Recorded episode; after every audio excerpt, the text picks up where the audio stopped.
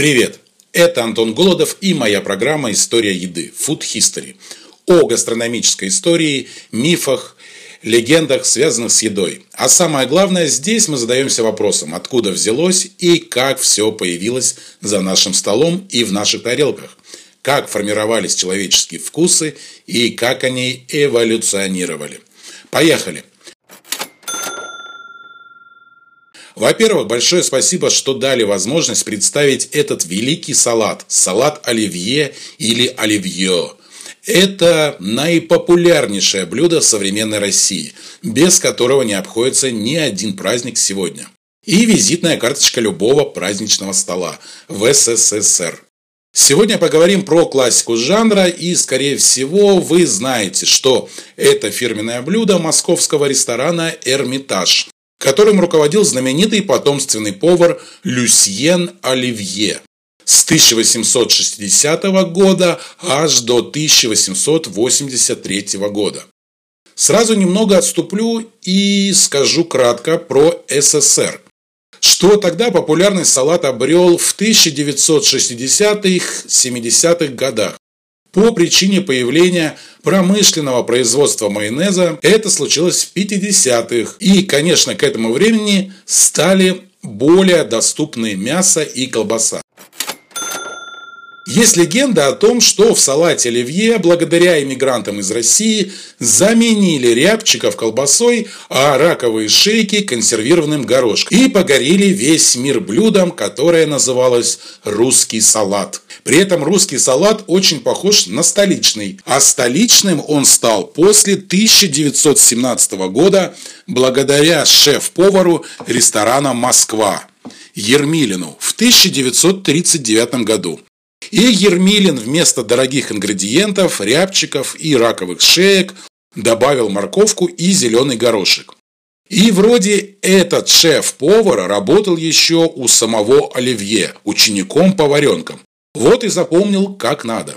Кстати, братья, по популярности этого салата – это салат мимоза и сельдь под шубой. Но о них поговорим позже, в следующих наших выпусках.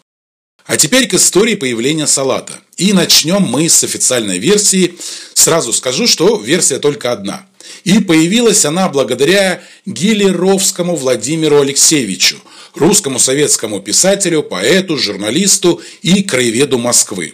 И в своей книге Владимир Гелеровский которая называлась «Москва и москвичи», появившаяся в 1926 году, рассказывает о салате оливье, а точнее про повара-француза в нескольких поколениях, руководившего рестораном «Эрмитаж» и который придумал знаменитый салат и секрет этого салата держал в тайне.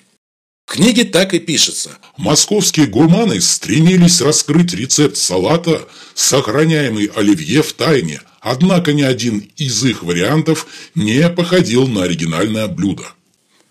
И еще одна легенда, что на самом деле этот салат был из дичи.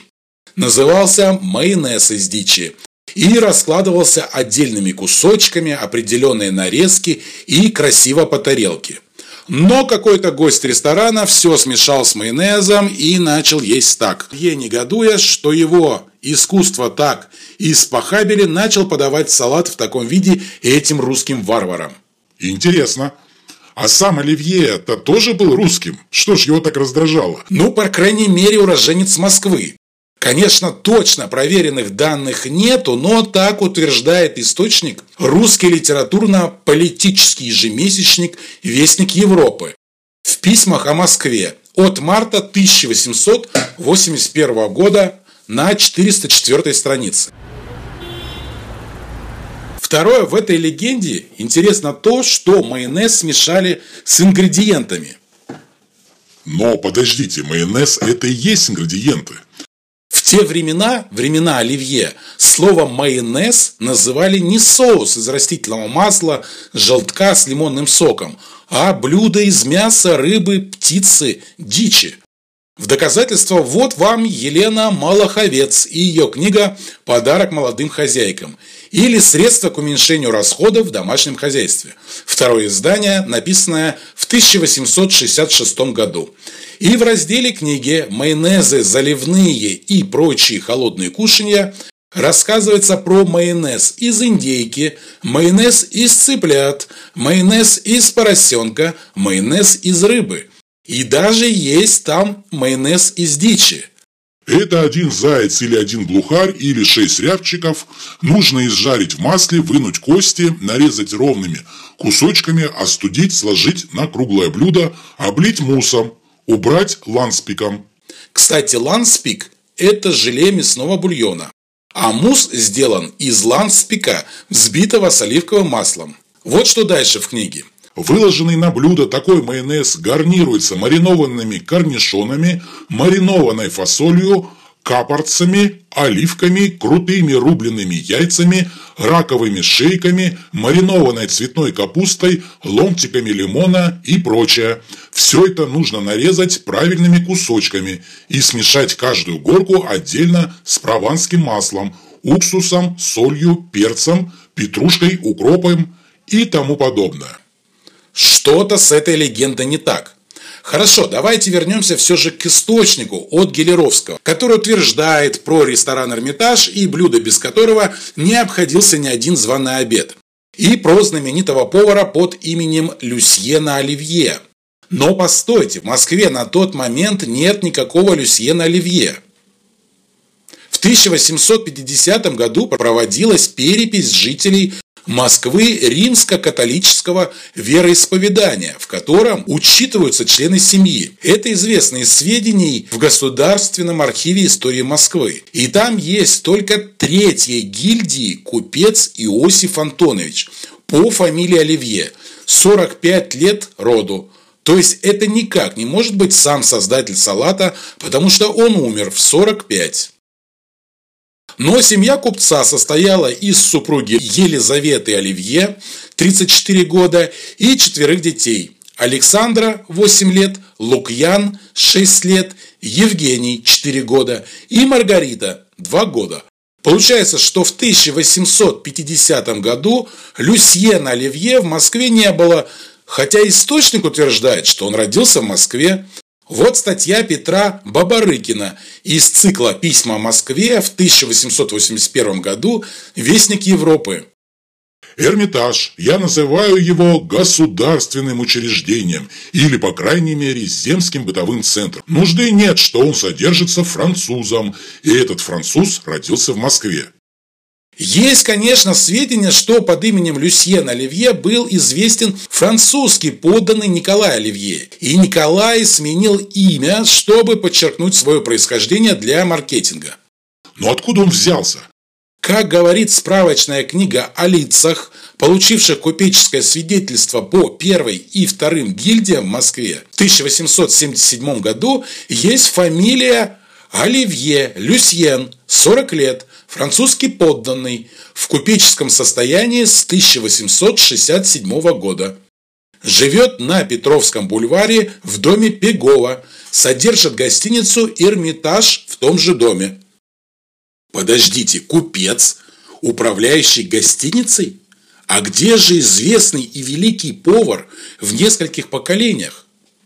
И как пишет Гелеровский, считалось особым шиком, когда обеды готовил повар француз Оливье, еще тогда прославившийся изобретенным им салатом Оливье, без которого обед не обед и тайну которого не открывал.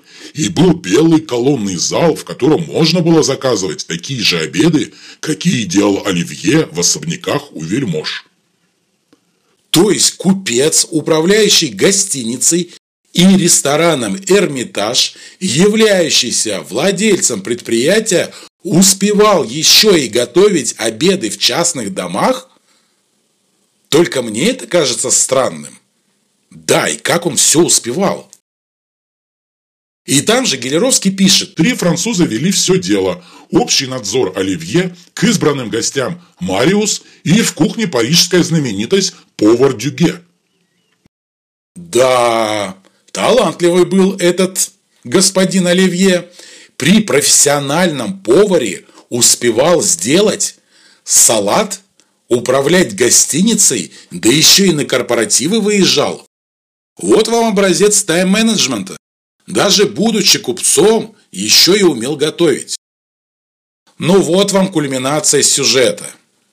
В книге по кулинарии Филлис Браун пишет. 5 апреля рекомендуется подавать на обед русский салат. 4 унции мяса фазана, вареный картофель, 4 сардинки, кислое яблоко без кожуры и сердцевины, каперсы, немецкая колбаса, 6 маринованных огурчиков. Все это мелко нарубить, нарезать, как следует перемешать. Прямо перед подачей залить пинтой провансаль. Вам это ничего не напоминает? И этот рецепт 1880 года. А напомню, Люсьен Оливье умер в 1883 году. То есть весь мир уже знал русский салат, он же советский вариант салата Оливье, а повар-француз хранил в секрете салат, который был утерян навсегда? Да, одни вопросы. Ну вот, что может быть в пользу Люсьена Оливье? То, что салат изначально нарезан мелко, а французы в 19 веке это делали крупно. Это считалось плохим тоном. То есть потомственным поваром французской кухни он никак не мог быть. Что говорит о его русском происхождении? Потому что русская кухня тогда предпочитала мелкую нарезку, так называемое русское крошево. И русские только мешали мясо с овощами в одном блюде. Да, только русские. Да, и русские любили забеливать. Отсюда и белые соусы. А вот французы любили прозрачные заправки. Им важно видеть продукты.